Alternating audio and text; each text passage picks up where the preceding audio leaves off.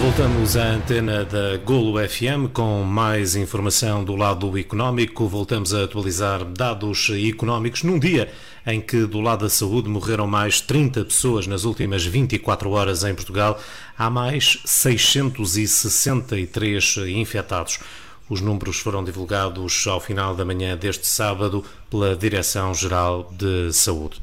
Em termos económicos, é preciso percebermos que há apoios que vão chegando às empresas. O Governo acaba por eh, de disponibilizar 69 milhões de euros em apoios para a produção de dispositivos de combate à Covid-19. E, Mário Costa, que juntamos agora a esta emissão, este é mais um incentivo para que nos juntemos todos e para que empresas e empresários se juntem nesta luta contra um inimigo invisível.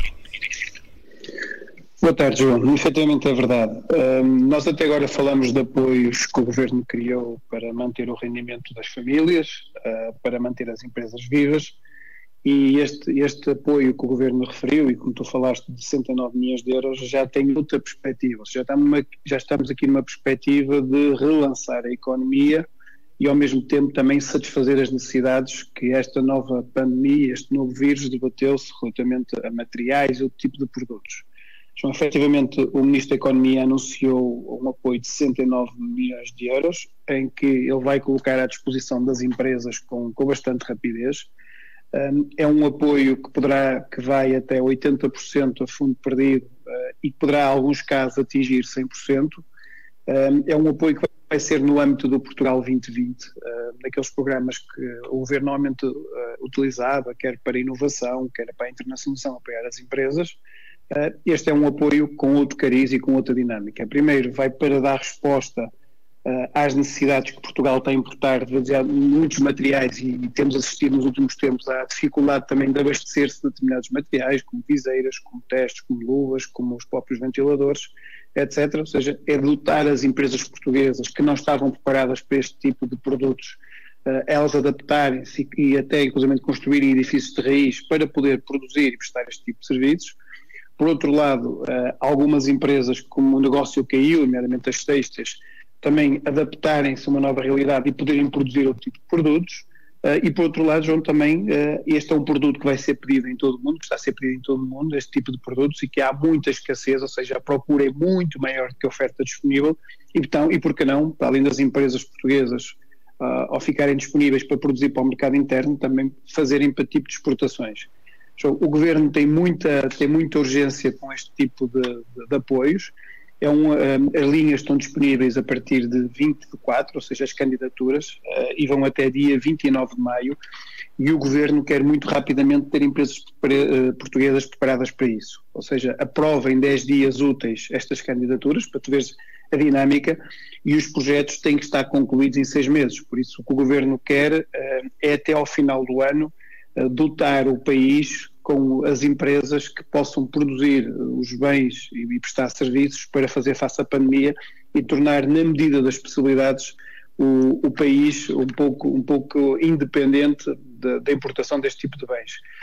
Este apoio tem duas vertentes, uma capacitação da produção de, das empresas, ou seja, readaptar, reformular os próprios processos produtivos, aquisição de máquinas, uh, uh, alterar linhas de produção, seja, etc. Mas também tem muita, muito, muita construção de, e modernização de próprias instalações para fazer testes ao Covid. Nós sabemos que há uma limitação em termos de testes e, e próprios ensaios de produtos relacionados com o combate a esta pandemia. As, todos os empresários que estiverem interessados podem recorrer ao balcão 2020 e tem lá um formulário que, que tem que preencher e fazer estes requisitos. João, tomara que, que, os empresários portugueses tenham consciência de que isto pode ser uma oportunidade. Eu conheço várias empresas João, que estão a adaptar e estão a reinventar-se o modelo do seu negócio, muito vocacionado por esta área, ou seja, tem empresas, por exemplo, têxteis que produziam camisas para exportação, em que os principais mercados de destino eram o espanhol e o francês, e que neste momento as encomendas terminaram a semana passada e já receberam uh, pedidos para fazer, uh, para fazer máscaras neste momento e para fazer fatos. Uh, neste momento já o estão a fazer e não fazem mais porque também estamos com uma dificuldade em ter acesso a matérias-primas. Por isso é importante que o tecido empresarial reaja rápido, nós falamos sobre isso, ou seja, que as empresas, além de adaptarem a sua estrutura de custos a esta nova realidade, se reinventem rápido, porque cada empresa que tiver um mercado, conseguisse adaptar este novo mercado, certeza absoluta que não vai ter problemas, desde que seja competitiva, por isso é que estes valores são importantes para criar maquinaria, para criar processos produtivos em que o preço, para já, o produto tem que ter qualidade e que depois o preço seja competitivo. Se assim o conseguirem, estas empresas não vão ter, entre aspas, mãos a medir, porque a procura é tanto em todo o mundo e eu tenho acompanhado algumas dessas situações uh, e a oferta é tão escassa que neste momento quem está a ganhar, entre aspas, muito dinheiro são, são as empresas chinesas porque têm a, a possibilidade de um dia para o outro quase dobrarem o preço e escolherem a quem fornecem. Chama a atenção dos portugueses dos empresários portugueses que aproveitem esta iniciativa, eh, que tem que se adaptar muito rápido, porque o Governo quer os prazos, os projetos concluídos no prazo de seis meses eh, e, inclusivamente, dá logo metade do valor que é necessário para eh, da candidatura para que o empresário possa reagir. Inclusivamente, há, há situações em que, para além dos 80% a fundo perdido, pode ainda dar mais 15, ou seja, converter em mais 15, desde que os empresários executem até dois meses este projeto. É uma chamada de atenção, João, já é uma das medidas diferente das outras, aqui já pretende relançar a economia, adaptar as empresas e fazer face às necessidades, já não são medidas como nós, nós vimos de apoio ao emprego, de moratórias, de perdões, etc. Ou seja, já estamos noutra linha de, de raciocínio e é importante que isso, quando se vê que a economia vai abrir, também é importante que as empresas que neste momento não têm encomendas também possam ter aqui um escape. E, e, esta medida não é nada mais nada menos do que fazer face às necessidades do país e também dar negócio àquelas empresas que neste momento estão com menos trabalho. Estão sempre a surgir novas oportunidades. Esta era uma altura em que muita gente planeava viajar. Dentro de muito pouco tempo teremos aí o início do verão e, obviamente, que já havia muita gente com eh, planos para fazer férias e para estar em voos eh, de um lado para o outro.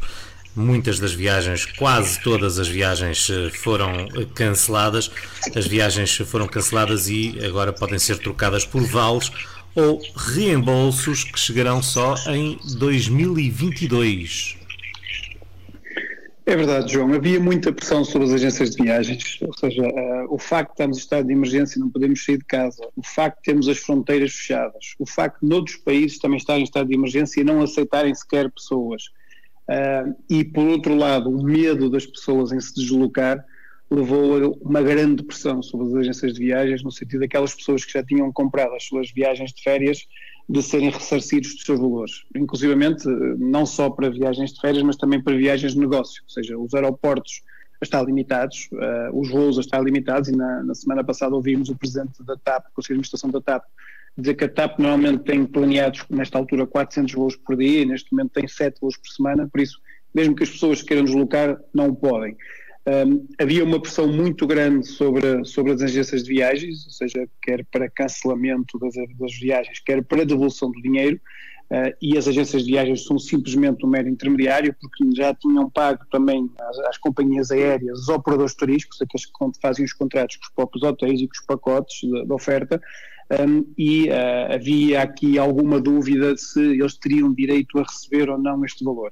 Inclusivamente na própria Comissão Europeia na semana passada criou aqui um problema ainda maior porque veio alertar um, que as pessoas tinham direito a ser reembolsados pela, pelas férias que não fizessem. E a necessidade muito grande, João, de poder clarificar esta situação um, e saiu uma, uma, um projeto de lei, uma lei uh, em que veio clarificar de que forma que as pessoas podem ser reembolsadas, uh, de que forma que isto funciona para também tirar esta pressão por parte, por parte das próprias agências de viagens. Um, a Ministra um, do Estado e da Presidência, Mariana Vieira da Silva, ontem veio esclarecer isso mesmo, ou seja, veio explicar que as viagens, caso as viagens e as reservas fossem canceladas por dois motivos. Primeiro, encerramento das fronteiras dos países, das nossas ou dos países onde se iria viajar. Segundo, a proibição de saírem por força de estado de emergência dos países onde as pessoas iam ou pelo nosso país era um motivo para que pudessem cancelar, mas não reavem logo o seu dinheiro, por isso uh, eram, uh, dava, a agência de viagens dava um vale do montante que tinha sido pago para que a pessoa pudesse usar uh, nas próximas viagens esse mesmo vale. Uh, chama a atenção de que se a pessoa que contratou a viagem está desempregada, aí a própria agência de viagens tem que dar de imediato esse vale, ou seja, tem que ir junto seu operador ou da companhia aérea e uh, insistir e, e, forçar a que ele devolva o dinheiro que já tinha pago para poder devolver ao cliente. Esta situação é para viagens marcadas até 31 de setembro, por isso é, é válida só para estas viagens. Então, isto veio aqui normalizar um pouco o ambiente que estava em torno das agências de viagens, com clientes a fazer uma pressão muito grande e se as, se as, agências de viagens tivessem que devolver o seu dinheiro, uma vez que os próprios operadores não tinham essa capacidade, uh, isto ia desencadear aqui uma onda de insolvências muito grande uh, nas agências de viagens. Já assim é difícil elas estarem a sobreviver porque têm custos elevadíssimos uh, e que neste momento não têm clientes, ou seja, as próprias agências de viagens no dia a dia já estão a sofrer problemas se tivessem que devolver o dinheiro que não têm, ou seja, que tinham dado às, às, aos operadores e, a, e, a, e, às, e, às, companhias de, de aviação, não teriam forma de sobreviver. Por isso, as pessoas que tinham viagens marcadas até 31 de setembro e que, por os motivos que eu referi, que as cancelem, eh, têm direito a ter um voucher que pode ser usado até 31 de dezembro de 2021, ou seja, dezembro do próximo ano, e só nesse sentido, se não quiserem usar durante esse período, a partir de janeiro de 2020, as agências de viagens têm que devolver o dinheiro. Por isso a tempo a que o processo normalize, que os operadores tenham a sua atividade normal, que as próprias agências de viagens comecem a trabalhar, que os clientes requiram a confiança para poder viajar, porque, na minha opinião, mesmo com as fronteiras abertas, vai haver sempre o medo de sair para o estrangeiro, porque não sabem o desconhecido. Já em Portugal é um problema bastante grande, porque as pessoas não sabem uh, à rua, sair à rua tem medo ir ao supermercado, aqueles, aquelas, aquelas viagens extremamente necessárias, para, para grandes aglomerados e para o desconhecido, uh, o problema ainda é maior. Chama a atenção que só para estes dois casos é que podem ter este vale. Eu estou em João, mesmo não sendo nestes casos, que as agências de viagens irão procurar aqui ter bom senso também e dar o vale e seguir o mesmo mecanismo para que a pessoa, que apesar de estar a, a, a, fronteira aberta, apesar de não estar em estado de emergência, quer o nosso país, quer o outro país, que também vão dar um vale a essa situação, porque senão pode se tornar também caótico para, para a própria empresa e pode também perder os clientes, às vezes tinha adiantos. Então, aqui o problema é que é um período muito longo de tempo, ou seja, nós sabemos que havia operadores que já estavam bastante situação bastante débil, as próprias companhias aéreas estão em situação bastante débil e um ano e meio, ou seja, qualquer cliente não sabe se o operador vai aguentar ou não, uh, e se o operador não aguentar, uh, ou seja, este vale pode não valer nada, entre aspas. Esperamos que isso não aconteça, esperamos que o turismo e as agências de viagens requiram a normalidade. Sabemos que não vai ser rápido, sabemos que uh, as pessoas vão ter alguma contenção. O próprio Primeiro-Ministro, ao contrário do que disse o, o, governo inglês, que disse aos ingleses para não, não referem, fazerem férias este ano, a situação é muito pior. Aqui o próprio Primeiro-Ministro disse passar férias cá dentro. O que temos vi, ouvindo falar, João, neste tempo, se calhar eles não vão para hotéis, as famílias se calhar não vão para, para sítios de grande, muita aglomeração de pessoas, como nós vimos no Algarve, na costa, vão para casas, vão alugar casas isoladas em que vão com as famílias, ou seja, estar em casa é a mesma coisa que estar nessas casas distantes e se calhar vão procurar também passar o seu momento de férias, mas de uma forma mais isolada e não tão aglomerados. Esperemos que as agências de viagens consigam ultrapassar esta situação difícil, porque o turismo precisa muito, ou seja, nós vivemos eh, uma grande parte do nosso, do nosso PIB é, é à custa do turismo e as agências têm aqui um papel decisivo e têm tido uma dinâmica muito interessante e que tem ajudado o país a crescer nos ritmos que nós vimos nos anos anteriores. Vamos esperar que assim seja, mas eh, como tu disseste, não será fácil para hum, o turismo recuperar toda a dinâmica que vinha a ter nos últimos anos em eh, Portugal e na Europa. Neste mês, Portugal deverá registrar o maior aumento de desemprego de sempre, mas muitos dos que ficam sem trabalho podem ficar sem rede, uma vez que só deverão receber no próximo mês de maio. É verdade, João. dados estatísticos uh, mostram que o desemprego tem, tem subido como nunca antes em Portugal. Ou seja, na, de, só nas duas primeiras semanas de abril uh, foram registadas 32 mil pessoas desempregadas, ou seja, um aumento de 10% relativamente ao mês anterior, só até dia 14 de abril. João, isso de facto uh, tem sido uma situação que está a alarmar bastante Portugal ah, porque são pessoas que deixam de ter o seu posto de trabalho, deixam de consumir e, por outro lado, o rendimento que eles tinham também diminui, apesar de algumas poder ter acesso ao subsídio de desemprego. Por isso, as pessoas que vão para o desemprego, nem todas têm rendimento por, por de forma natural. Eu chamo a atenção de que qualquer pessoa que está empregada, que vai, que é despedida ou que vai para o desemprego, só tem direito a subsídio de desemprego se nos últimos 24 meses, ou seja, se nos últimos 12, 2 anos tiver feito descontos de 360 dias de desconto, ou seja, que na prática é um ano, ou seja, tu em dois anos teres tido de, de forma seguida ou interpolada 360 dias de descontos, por isso há muitas destas pessoas eh, que não têm acesso a isso. De acordo com os dados estatísticos destas 32 mil pessoas do primeiro, das duas primeiras semanas de abril, só 30%, 30% não recorreram a pedir subsídio de desemprego, porque se calhar não se reuniam estas condições, são, são pessoas que vão ficar, como tu disseste, sem rede, sem qualquer apoio, Uh, e, e, é uma situação que também está a alarmar Portugal, porque vão ficar sem qualquer tipo de apoio, qualquer tipo de valor para sobreviver. Não é por acaso que nós vemos uh, os bancos a fazer moratórias por não só impostas pelo governo, mas pela iniciativa do próprio, do próprio banco, porque sabem que vai haver pessoas que, para além de perderem parte do rendimento, muitas delas vão perder o emprego e muitas vão ficar sem qualquer meio de subsistência. O próprio Instituto de Emprego e Formação Profissional está, de uma forma acelerada, a tentar colocar estas pessoas logo no mercado e requalificá-las, uh, e, é importante que isso aconteça. Só para termos aqui também uma nota, João, do valor que, que o desempregado recebe, eh, queria deixar primeiro aqui um alerta que qualquer pessoa para ter acesso a subsídio de desemprego, primeiro tem que se inscrever no centro de emprego da de residência e depois a partir daí é que pode pedir o subsídio de desemprego desde que cumpra os requisitos que nós falamos anteriormente. Uh, o subsídio de desemprego, como é óbvio, não é o valor da remuneração que teve no mês anterior, há uma média, há um, há um critério para o fazer, mas também só é eh, com base nesse valor que vai ser calculado, que eu vou já explicar como é que ele se calcula, é 65% desse valor, dessa base. Por isso, no limite, será sempre, no melhor dos cenários, 65% do valor do máximo que ele teve uh, nos períodos anteriores. É uma quebra uh, considerável em termos de rendimento ehm, e também a própria duração do subsídio de desemprego tem vários escalões. Até aos 30 anos tem determinado número de dias de subsídio de desemprego, entre os 30 e os 40 a mesma coisa, tem mais dias, entre os 40 e os 50 e os 45 têm mais dias, por isso há escalões, porque o que o Estado quer é incentivar de uma forma permanente que as pessoas não se acomodem ao subsídio de desemprego e procurem emprego, por isso dará menos subsídio de desemprego aos mais novos para que eles se mexam mais e dará subsídio de desemprego mais tempo aos mais velhos, porque sabem que a dificuldade deles em procurar emprego é muito diferente. Relativamente ao cálculo do valor sobre o qual incide para que todos possam ter esta dica, imagina que tu vais pedir o subsídio de desemprego hoje, 18 de 4, uh, andas para trás um mês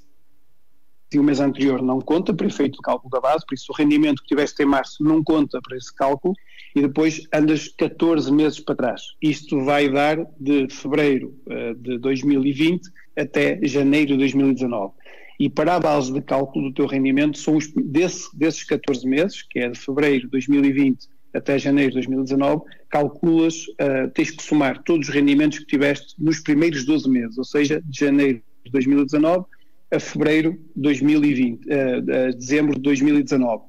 Depois somas o total de rendimentos que tiveste, apesar de alguns meses teres tido, poder não ter rendimento, não interessa, somas o total desses rendimentos, divides por 360 e tens o teu subsídio que terias direito, a base do teu subsídio. Se puseres aí, eh, ou seja, imagina que tinhas direito a mil euros,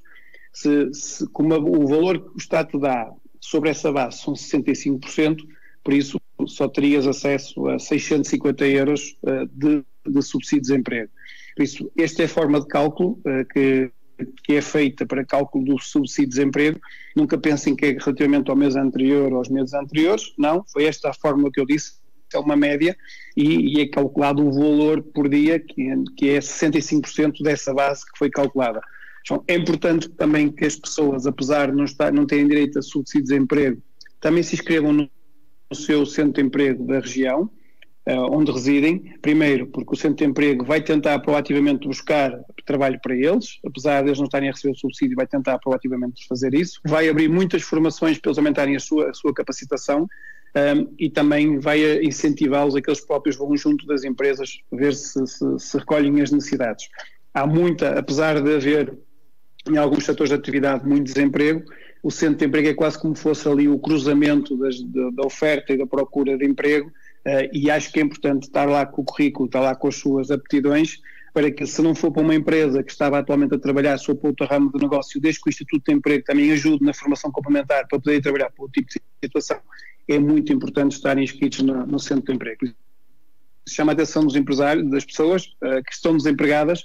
que, uh, apesar de não terem subsídio de desemprego, devem se inscrever porque têm ali uma instituição de referência e com todos os mecanismos, não só para aumentar as suas capacitações, ou seja, para formá-lo, mas também para os ajudar proativamente e reativamente uh, a ter um trabalho o mais rápido possível, porque a economia não para e se calhar há uns setores que vão cair, mas há outros que vão, vão renascer, conforme já falamos no início desta, destas dicas de economia. Por fim, a Fitch anunciou ontem que baixou a perspectiva de Portugal de positiva para estável, devido aos efeitos significativos da pandemia de Covid-19 na economia nacional, mas mantém o rating em BBB. É verdade, João. Se bem te recordas, há 10 anos atrás falámos quase todos os dias das agências de rating, ou seja, elas fazeriam uma pressão muito grande sobre Portugal e sobre a dívida portuguesa. As agências de rating, conforme já expliquei aqui, eh, são agências que avaliam a capacidade dos países fazer face aos seus compromissos,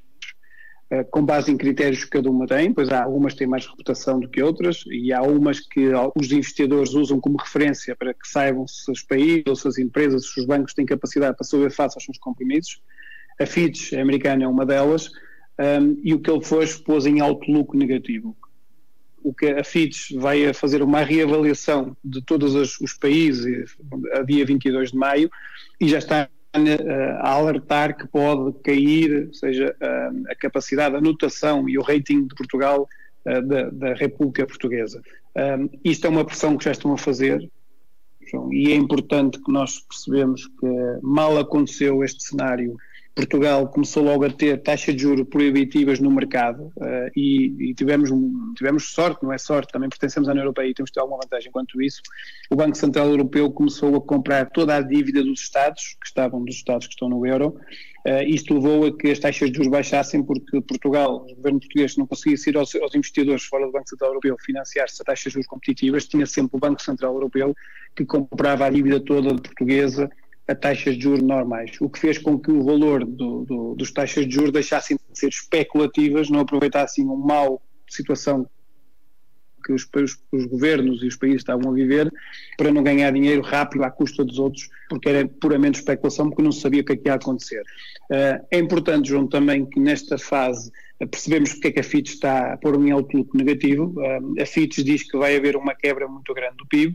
um, diz que vamos passar de um, também de um, de, um superávit das contas públicas de 0,2, conforme anunciou o Mário Centeno há uns tempos atrás, há umas semanas atrás, para um déficit de 4%. Isso tem a ver com uh, o impacto que a própria economia vai ter, que está muito dependente do turismo e da, e da indústria associada ao turismo. A Fitch diz que 15%, entre 15% a 18% da economia portuguesa vive do turismo e o facto de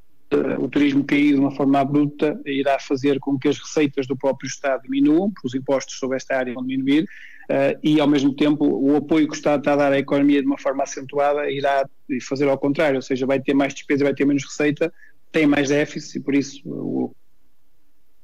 que a Fitch diz é que tem menos capacidade de fazer face aos seus compromissos e que pode ter mais problemas. Daí, normalmente, sobem as taxas de juros. Então, é importante o que também temos vindo a falar aqui do diálogo que há entre os países, e da força. E o Sr. Macron veio ontem dar uma entrevista em que disse que esta era uma, uma altura decisiva para a União Europeia.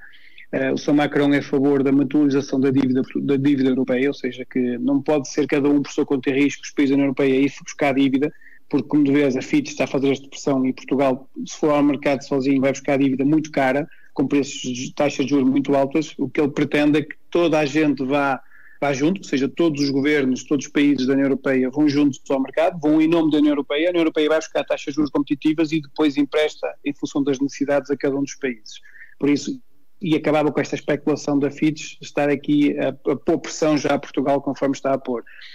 É, o Sr. Macron disse que isso ia, que era inevitável, que era, uma, era um próprio desafio à União, à União Europeia e é importante que nós agora vermos uh, como é que a União Europeia vai reagir a esta situação, uh, porque a Itália está a passar por uma situação muito delicada, e na primeira Presidente do Eurogrupo, da Comissão Europeia, foi dizer e pediu desculpa à Itália da União Europeia ter reagido tardiamente. Nós vimos que, a União Europeia reagiu quase quando Portugal começou a tomar as medidas, mas a Itália já vinha um mês antes a ter problemas e não tinha qualquer tipo de, de rede, qualquer tipo de apoio para apoiar as suas empresas, as suas famílias. O que é facto é que neste momento, em torno de, que a União Europeia peça dívida em nome dela e que depois dê aos países cada vez está a ser mais pressionada, temos a Alemanha e a Holanda por um lado, a não querer, mais a Holanda, a não querer que isso seja feito por motivos até de política interna, mas o que é facto, João, é que eu estou convencido que isso mais tarde ou mais cedo terá que acontecer, senão ia haver um desmembramento da União Europeia, porque os países, como é o caso do sul da Europa, Portugal, Espanha, a Itália, a França, a própria Grécia, terão que ter outros mecanismos para resolver o seu problema e se não tiverem uma, bastante liquidez e a preços mais competitivos, poderão ter graves problemas das suas contas públicas e levar a novos resgates. Por isso, ou seja, a nova assistência financeira da Troika, vir outra vez para cá a Troika e nada disso. Espera. Por isso é importante que esta situação seja clarificada. Vamos ver o que é que vai acontecer nos próximos tempos e acabar de uma vez por todas com estes oportunismos da, desta desta vida, destas agências de rating, que estão, estão neste momento, passado um mês, entramos neste cenário, um mês e pouco, já estão a fazer pressão sobre Portugal e ainda bem que o Banco Central Europeu está a emprestar dívida a taxas de juros competitivas, senão já estaria Portugal com bastantes dificuldades de pagar, pagar juros astronómicos e, e, e, como é óbvio, a prejudicar as contas públicas portuguesas. Muito bem, o economista Mário Costa aqui com as dicas de economia, com uma análise aos temas que dominam a atualidade do lado económico. Todos os dias, por volta das seis da tarde,